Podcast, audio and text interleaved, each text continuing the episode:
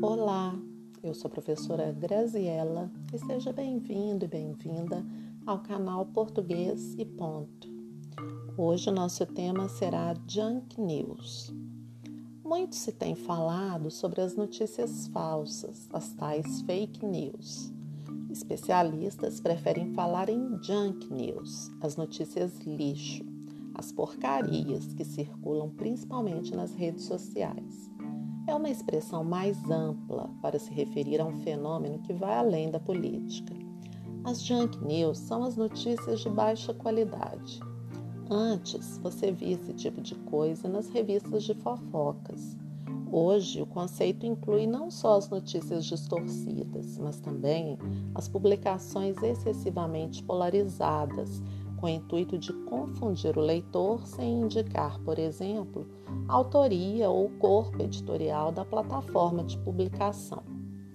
Junk News falam de celebridades, expõem preconceitos, divulgam teorias conspiratórias e comentários mascarados, sensacionalistas, personalizados e homogeneizados são produzidas para provocar reações psicológicas no público.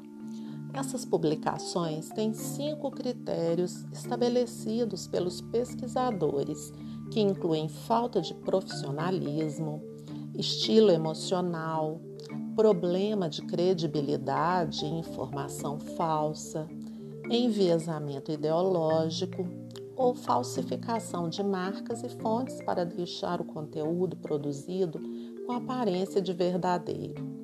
Outra característica é que as junk news tiram de contexto um assunto para transmitir outra mensagem.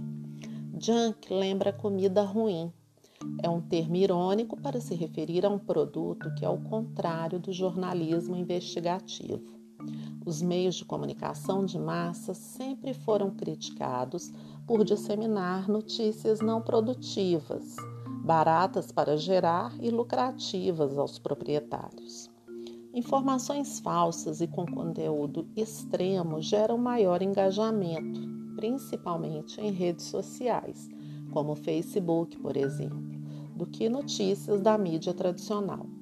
A conclusão foi de um estudo do Instituto de Internet da Universidade de Oxford, um dos mais renomados do mundo. A pesquisa avaliou as junk news, que classifica como conteúdos ideologicamente extremos, enganosas e informações com fatos incorretos. A disseminação desse tipo de mensagem vem ocorrendo em larga escala em processos políticos e preocupando autoridades do mundo todo. Sites populares de junk news, na maioria dos idiomas, obtiveram engajamento de 1,2 a 4 vezes maior do que as notícias de meios jornalísticos tradicionais. Engajamento é o termo usado para interações com as publicações, como curtidas, compartilhamentos e comentários realizados. Além disso, os sites de jornalismo profissional são menos eficientes ao usar ferramentas que os tornam mais atraentes para buscadores. Já os de junk news, por serem sensacionalistas e mais atrativos para o grande público, aumentam as chances de aparecer no topo das pesquisas e, consequentemente, elevam o número de acessos. E isso, por sua vez, contribui para a receita publicitária. Então, antes de compartilhar alguma notícia, é fundamental checar a sua veracidade. A maior arma para interromper esse círculo vicioso é a informação. Bom, por hoje é só. Espero que vocês tenham gostado e aguardo todos no próximo episódio. Tchau, tchau!